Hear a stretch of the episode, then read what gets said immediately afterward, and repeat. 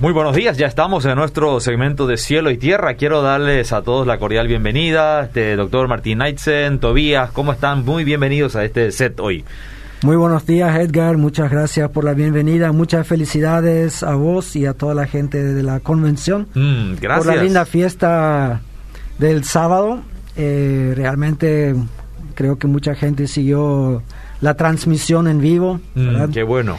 Eh, así que yo estuve dentro de la de iglesias en la convención más de 10 años, sí, pero ahora estoy en la convención hermana y acá todavía todavía no logramos convencerle de que no. se haga hermano. no es in- no es incircunciso, pero Está cerca ahí. primo está ahí, Está, está dentro de la de categoría de primo. Cada, cada vez que llegamos acá hay alguna felicitación. O sea, Sí, vos andás sí. por de fiesta en fiesta. O es Sí. locutor, o es eh, la periodista, o... El tema es que tiene tantos sombreros puestos, Ah, ¿verdad? por eso. cada lunes es uno diferente. Sí, realmente cada semana eh, eh, eh, podemos sacar de eso en conclusión. Cada semana hay algo por qué celebrar. Muy bien. También. Aunque sea que formemos parte o no, pero nos, nos gozamos con los demás también que así es. Sí, y ojalá la Sí. próxima semana festejemos la, la victoria de la albirroja por lo menos. Sería ¿verdad? interesantísimo, Sí, ¿no? pero hoy por lo menos la expectativa de hoy es una muy distinta, a ver si estoy en lo correcto, que lo que fue hace unas semanas Sí. atrás. Sí. Hoy tenemos un optimismo encima que este realmente es digno de este ¿Cómo cambian las cosas? Sí, eh? de un partido a otro. Eh, sí, el último partido contra Argentina, toditos estaban acá, estamos cerca del desastre. Vamos a clasificar, pero no era tan convincente tampoco. Era, pero un partido contra Chile, jugado de la manera como se jugó, eh, cambia totalmente, ¿verdad? Y Ujú. ahora toditos creen en la albirroja, siempre le apoyaron luego y todo eso ya viene ya. Entonces, y bueno, de hecho el partido de hoy creo que tiene una presión un poquito menor Sí, que las anteriores, Sí, ¿no? sí, ya sí, ju- sí. jugamos como que quien dice clasificados, entonces casi casi hasta especulativo, ¿no? ¿Con quién queremos Sí. jugar este fin de semana próximo? Mismo un sentimiento desconocido. Eh, Hola, justo iba a decir, eso o sea, ¿dónde está el sufrimiento? O sea, que tampoco, falta eso. O sea, de alguna manera no está con la calculadora. O sea, de alguna manera sí para saber cómo, contra quién vamos a jugar, ¿verdad? Claro. Pero el hecho si clasificamos o no clasificamos, eso siempre el paraguayo está acostumbrado a eso y de alguna manera creo que nos enviciamos con eso también, ¿verdad? Pues Pero- hay, pues hay que puntualizar eso para las eliminatorias también. Juguemos de tal forma que no estemos con la calculadora en el Sí. bolsillo. Pero el tema es que este torneo es muy diferente de las eliminatorias porque acá realmente se eliminan dos de Sí. diez. Claro, o sea, va a tener que ser O sea, demasiado malo ya si, Eh, si te eh, es en comparación con la Eurocopa y otro, es- alguien ha dicho muy poco competitivo. O Sí, sea, sí, uno sí, con sí. tres puntos, eh, como en el grupo A, creo que hay uno con tres puntos ya está adentro. Está tranquilo. Claro, sí, sí, sí, porque Bolivia no ganó ninguno, ¿verdad? O sea, ya, eh, entonces con eso ya, y en el grupo B sí estaba, a ver, ah, Ecuador. Ecuador, Ecuador sí, con, Con- con, sí. con tres y ya, ya pasó, ¿verdad? Sí, Sí. notable. No, y eso fue justamente ayer que Brasil y Ecuador jugaron, eh, empataron 1 a 1 y Perú, Perú le ganó a Venezuela. Con eso Perú eh, se clasifica también para la, la, la eliminada es Venezuela.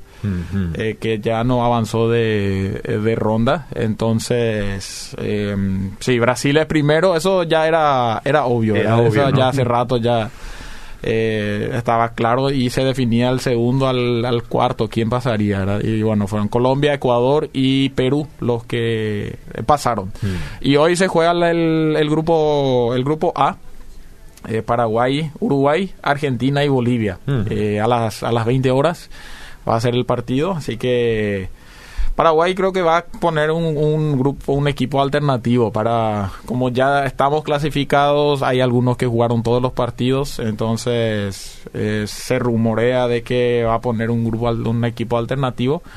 Pero vamos a ver, o sea, también de la manera cómo clasificar en qué puesto le podés evitar a Brasil hasta la supuesta final o le encontrar en la semifinal, ¿verdad? Por ejemplo, si Paraguay gana o empata hoy y Argentina pierde, nosotros jugamos contra Ecuador. Eh, Ujú. así ya están los, eh, ya está Los emparejamientos. los emparejamientos, así, ¿verdad? Pero si Paraguay gana y empata y Argentina gana, eh, nos va a tocar Colombia. que muy probablemente va a ser así, ¿verdad? De que, o sea, lo más probable es de que Argentina gane el partido contra Bolivia. Y después el partido contra Chile, creo que por lo menos un empate vamos a sacar contra, eh, contra Uruguay, ¿verdad? Y si Paraguay pierde, eh, independientemente del, del, resultado de Argentina, sí o sí ahí ya toca Perú, eh, porque Perú es segundo y Paraguay llegaría a ser tercero ahí, entonces el segundo juega contra, el, el eh, contra el tercero, ¿verdad? Mm. Y así, pero sí, Paraguay sí o sí debería puntuar por lo menos para evitarle a Brasil hasta la, la final. final. por lo menos, ¿verdad? Así que, bueno, no estamos lejos, ahora ya estamos en cuarto de final, pasamos, ya estamos en semi y bueno... Eh, y, los, y los chilenos ya están temiendo de que haya arreglo sí, ya, no le, escrito le, ni ay, hablado, sí, sí, ¿verdad? Sí, que... leí eso también, sí, sí. El tema es que ellos ya jugaron todos sus partidos son ex solamente espectadores hoy, ¿verdad? Y si hay empate entre Paraguay y, y Uruguay, Uruguay, ellos quedan ellos últimos. Juegan con Brasil. Y juegan contra. Ajá, así que ya están preocupados por ese, sí, ese sí, escenario. Sí, sí, sí. y, y sí, eso es en cuanto a la a la Copa América, ¿verdad? Eh, la Euro se está jugando también. Uh -huh. eh, ya se jugaron la, los octavos de final. Los octavos de final empezaron o sea, este fin, fin, de semana. Empezaron este fin de semana. Hoy se juegan dos. Eh, ahora a las 12 va a jugar Croacia-España. Un lindo partido. Eso será lindo. Muy lindo partido. Y Francia-Suiza un poco más tarde a las 3 juegan. Pero antes, eh, en los últimos días, Dinamarca le goleó 4 a 0 a Gales. Eh, tuvimos la historia de, o sea, el, el, el acontecimiento de Eriksen, que se desmayó uh -huh. en pleno partido, que es jugador de Dinamarca. Eh, de Dinamarca. Parecía que eso le tumbó a la selección porque perdieron ese partido donde sucedió el, eh, el accidente. El siguiente partido perdieron otra vez. Y en el tercero, ahí es con por goleada le ganaron, no me acuerdo más exactamente. A, a Rusia. Qué, a Rusia, exactamente, sí, ahí sí. está. Y es creo que el, una de las pocas veces que un equipo que no puntuó hasta la última fecha pasa de ronda en la Euro. Bueno, le golearon a Rusia, le volvieron a golear ahora a Gales de Gareth Bale. Así que ellos ahora se repusieron y eh, muestran un lindo fútbol y un equipo muy unido. Mm. Que es muy entendible, ¿verdad? Después de un accidente que casi le costó el, la vida a tu compañero, sí, eh, algo hace en el equipo que... Una ningún, motivación extra. Totalmente. Y una, esa unidad en el equipo que que muy pocas cosas logran hacer. Eh, Italia le ganó a Austria 2 a 1. Eh, estaban yendo por el récord eh, de minutos eh, sin goles recibidos. Habíamos hablado la vez pasada de que 11 partidos no recibían ningún gol. Bueno, Austria en el minuto 90 y... No, después ya en la prórroga sí. logra meterle... Eh, un gol y con eso creo que el récord no, no pudo establecerse. No Tienen que empezar de nuevo otra vez. Uh -huh. eh, República Checa dio la sorpresa y le ganó a Países Bajos. Hmm, Países Bajos que ¿no? vino como una de las candidatas. Eh, ganaron los tres partidos de, de, su, de su grupo. Y acá se encuentran con una República Checa con ningún jugador conocido. No, no. no. Y eh, que le gana 2 a 0 a Italia, ¿verdad? Y Bélgica. A Holanda. A Holanda. Eh, perdón, sí, a Holanda. Países sí. Bajos, Holanda. Países sí, Bajos, sí. ahí está. Y Bélgica le ganó, le eliminó a la actual campeona, Portugal. A Portugal. A Portugal mm. le ganó eh, 1 a 0. Así que Cristiano Ronaldo no sigue en mm. la. Él llegó a ser el máximo goleador, goleador de la eh, de la Euro. Creo que le pasó a, si mal no me acuerdo, a Miroslav Klose de Alemania. Eh, y en los en su último partido había metido dos penales y llegó a 109 goles eh, con lo que él alcanza el récord mundial de goles cantidad de goles con su selección mm. eh, lo comparte con el iraní Ali Day eh, hay una controversia ahí, ¿verdad? Ali, la FIFA en, con su departamento de estadísticas y datos le dan a Ali Day la eh, de que haya metido 109 goles con su selección, pero no todos se encuentran, no hay documentos o, o filmaciones, no todos mm. los partidos fueron filmados, entonces es difícil corroborar. Es, es, difícil corroborar. En cambio, mm. Cristiano Ronaldo sí, ya la tecnología es mucho mejor, ¿verdad? Mm. Entonces sí se puede hacer un el conteo exacto y sí, eh, él sí claramente tiene 109. Eh, mete un gol más y eh, es gol goleador en solitario, pero bueno, fue eliminado por Bélgica, mm. así que va a tener que esperar la eliminatoria o mm. la clasificatoria allá en Europa a ver si, si logra, ¿verdad? Vamos a ver si llega a la Copa del Mundo eh, el año que viene en Qatar. ¿verdad? Con una evidente molestia de Ronaldo, ¿no? Sí. Te tira su brazalete de capitán con mucha, ¿eh? con mucha energía. Ajá, yo Al no he visto el partido, pero lo- sí, eh, entonces es una molestia de, de no poder eh, romper su propio... O sea, el- a esta altura yo creo que él ya también busca esos... Pero Mm. ¿será, será que no le gusta perder? Bueno, y es difícil suponer que sí, ¿no? tanto, digamos, tanto éxito le acompaña que ya Sí. no, no conoce más de derrotas, parece, ¿no? Ay, ay, ay. Sí, no, y eso... Y, y otro dato interesante, o sea, el- para los quizás los amantes de la, cic- de lo, del ciclismo. Eh, ya se después de un año de pausa de la, de la Tour de France, eh, se volvió a correr el, o sea, la- el tour más famoso de ciclismo en el mundo. El Tour de France. Y este fin de semana pasó algo trágico. Eh, una señora, eh, o sea, el- para los que quizás no saben, el Tour de France en diferentes días recorren cientos kilómetros por día. Eh, ahora tocó una etapa donde tenían que recorrer 198 kilómetros. Entonces van por los últimos 45, eh, 45 kilómetros y siempre se mueve un pelotón, una can- gran cantidad de, eh, de ciclistas. ¿Cu- ¿Cuántos participantes tiene en sí Ah. aproximadamente? Vos sabés que ahí no manejo ese dato, pero sí son cientos, son cientos eh, de ciclistas. Y ahora, eh, en los últimos 50 kilómetros, los aficionados están al lado de la ruta eh, y tratando de, eh, de entrar también en cámaras. Fue lo que pasó con una señora que extendió un cartel en el camino y le chocó con el cartel de cartón a uno de los ciclistas, el que se cayó y con eso, como fuera, fue el primero, empezó a, a generar todo una... ¿Cómo, cómo se llama? El- Un efecto eh, dominó. Un efecto dominó. Una más- aglomeración masiva. Aglomera- ahí sí, totalmente, ¿verdad? Aglomeración a full, ¿verdad? Y sí, fue trágico porque más de 100 ciclistas eh, se accidentaron, cayeron ahí.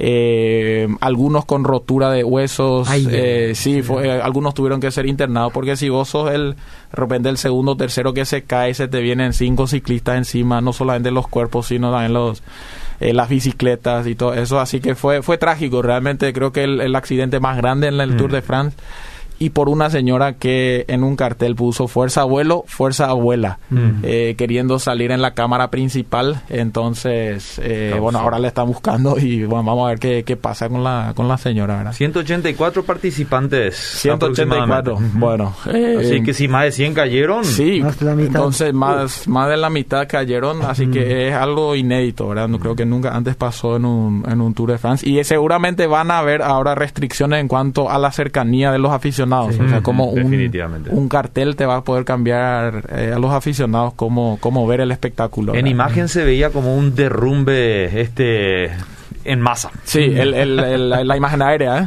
Sí, no, fue, fue trágico, realmente fue trágico eh, ese suceso, ¿verdad?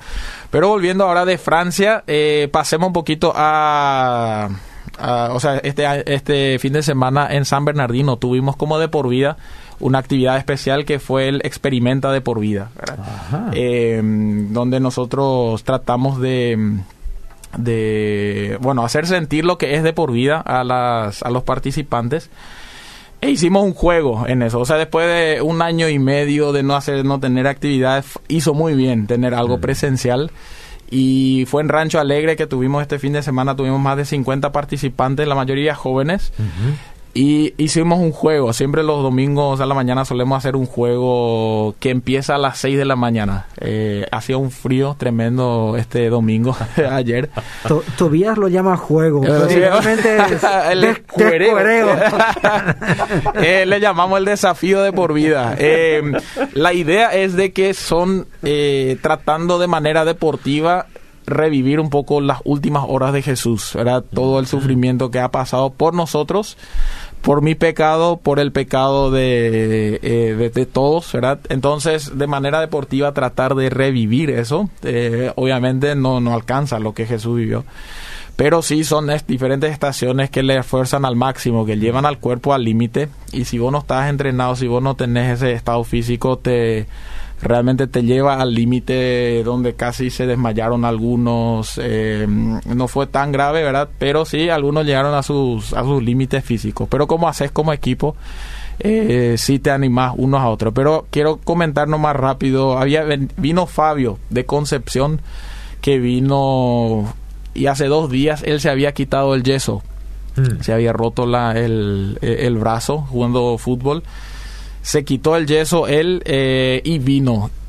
Y como vio que su equipo tenía que hacer todos esos esfuerzos físicos, entre eso empujar una camioneta, eh, caminar de carretilla, eh, llevar conos de acá para allá eh, usando los brazos, él decidió y dijo yo no puedo dejarle a mi equipo y sabiendo lo que Jesús hizo por él, la última gota de sangre que él derramó por él, por sus pecados, porque hace poco se arrepintió nuevamente, él dijo yo no puedo dar menos que lo mejor y él decidió participar y puso en riesgo de romper nuevamente su brazo, que era mm. parte de su carrera, o sea, que le impidió seguir su carrera como futbolista porque había sido futbolista en Cerro, en Guaraní también, pero él dijo, yo voy a hacer, y vos le veías usando, cuidando este un brazo y caminando de tres patas, empujando el auto con la cabeza, pero sabiendo porque sabía de que Jesús hizo mucho más por mí.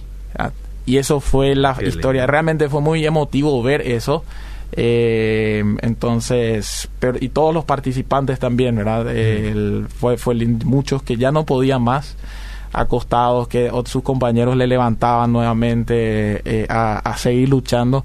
Y realmente fue algo muy lindo, ¿verdad? Y, y, y, saber sentir en carne propia un poquito del sufrimiento que Jesús pasó por mí, te lleva al mensaje de manera diferente nuevamente, sabiendo eh, lo que Jesús hizo por mis pecados y por los pecados de, mis compañeros en el equipo.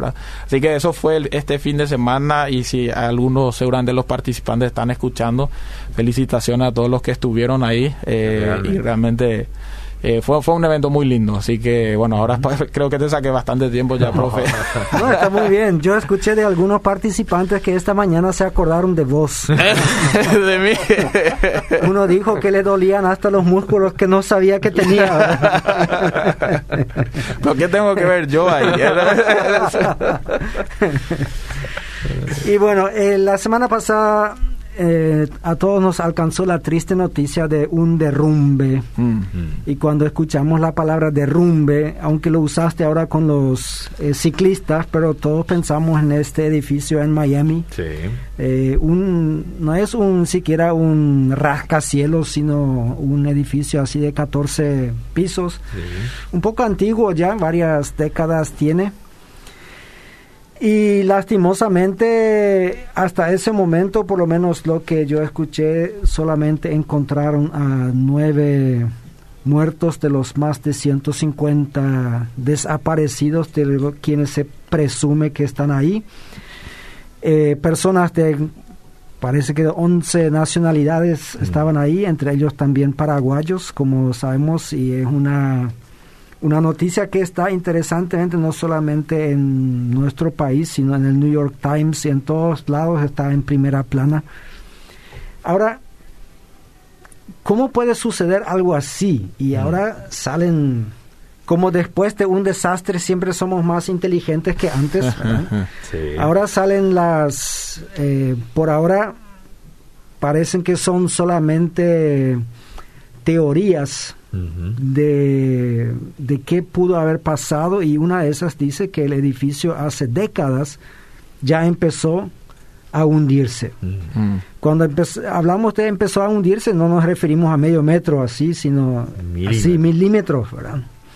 Cosa que los ingenieros sí se dan cuenta y que al principio uno puede tapar todavía las rascaduras en las paredes. Las fisuras con revoque. Con revoque, con pintura. Y yo estuve pensando que muchas veces la vida cristiana o pseudo cristiana mm. es así. Mm. Y tenemos en la Biblia un pasaje en donde Jesús está hablando y donde él dice que ciertos derrumbes son previsibles. O sea, no es que siempre va a ocurrir así, pero que uno puede saber de que al no tomar ciertas medidas, entonces la probabilidad es muy alta, de que eso sucede. Ahí lo tenemos en Mateo capítulo 7.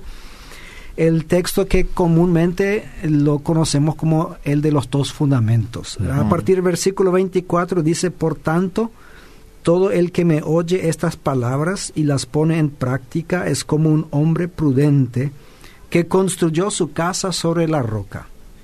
Cayeron las, lluvias, crecieron los ríos y soplaron los vientos. Y azotaron aquella casa, con todo la casa no se derrumbó, porque estaba cimentada sobre la roca. Pero todo el que me oye estas palabras y no las pone en práctica es como un hombre insensato que construyó su casa sobre la arena. Cayeron las lluvias, crecieron los ríos y soplaron los vientos y azotaron aquella casa y ésta se derrumbó y grande fue su ruina. Yo nunca estuve en Palestina, eh, así que yo tuve que irme a, a los a los elementos que hoy en día están al alcance de todos nosotros en internet o los eh, los mapas geográficos y ahí eh, algunos comentaristas piensan de que esta fue una ilustración en, en Palestina. Hay muchos lechos vacíos de lo que antes eran ríos que ahí es, bastante arenosa la tierra y un poco más arriba ahí está bastante rocosa. Entonces, eh, cuando uno piensa en construir su, su, su, casa, bueno, hoy en día uno diría, ¿dónde voy a construir mi casa? Obviamente en mi terreno, mm. o sea, necesitas un título, pero antes parece que no era tanto así y la gente tenía cierta libertad o quizás tu terreno llega hasta el río o hasta el lecho del de río ahí entonces, el, la tentación de construir ahí donde es más fácil era muy grande. Mm. Eh, tenemos que imaginarnos que probablemente el de abajo, el que usó la arena, ahí cavó su fundamento y todo eso, ya estaba listo con su casa tirada en la hamaca, mientras el de arriba, que estaba con la roca ahí, ping, ping, ah, cuando vos tratás de cavar eh, estaba todavía sudando la gota gorda para poner solamente el fundamento. Y quizás el debajo se rió de él, ¿verdad? Dijo, mm. bueno, ¿para qué tanto esfuerzo? Y así en la vida cristiana, em, Jesús dice, el que me oye estas palabras y las practica. Y después dice, cualquiera que me oye estas palabras y no las practica. Entonces, ¿a qué se refiere? ¿Qué palabras? Bueno, nosotros ahí tenemos, esto es el, fin, el final de, lo, de un sermón que es conocido como el Sermón del Monte. Del monte. Y hay una cantidad de palabras. Ahí Jesús, por ejemplo, habla sobre el homicidio, y dice, ¿dónde empieza el homicidio? En, en, las en, en los pensamientos, no es cuando vos le clavas a esta persona o le apretás el gatillo que ahí te convertís en homicida. Mm. Sino esto empieza mucho antes en tu cabeza cuando le empezás a maldecir a esta persona, a desearle cosas malas. Lo mismo con el adulterio. Mm.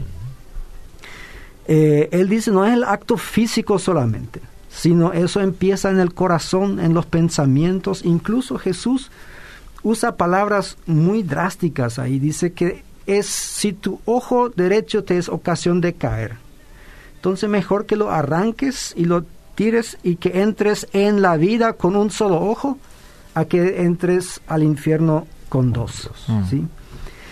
Después habla del divorcio, de los juramentos, de la venganza, del amor a los enemigos.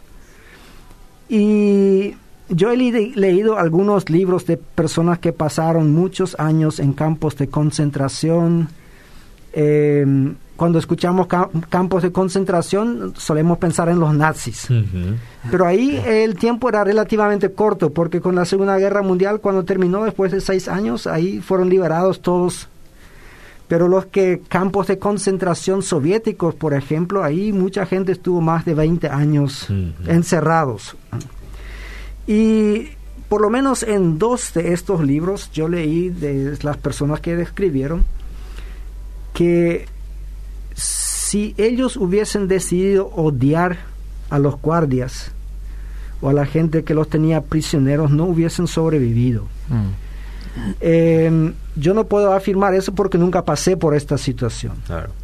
Pero dicen, el odio te mata. Mm. y te mata por dentro. Eh, y que la, el arma más poderosa que tenían era el amor. Dicen, porque ellos no te pueden prohibir amarles. O sea, te pueden prohibir muchas cosas, te pueden prohibir leer la Biblia o cualquier cosa, pero no te pueden prohibir amarles. Y el amor es el arma más fuerte que ellos decían. Bueno, Jesús siguió hablando de la limosna, la oración, el ayuno, eh, de cómo hay que hacerlos. Habla de los dos tesoros y de que no se puede servir a dos señores. Habla a la gente de la inutilidad, de la infructuosidad de preocuparse. Dice, ustedes no pueden agregar ni un codo a su vida, o sea, ni 10 centímetros, ni a su estatura, ni, ni un minuto a su vida. Entonces, ¿por qué van a preocuparse? Habla del juzgar a los demás. ¿Por qué menciono esto?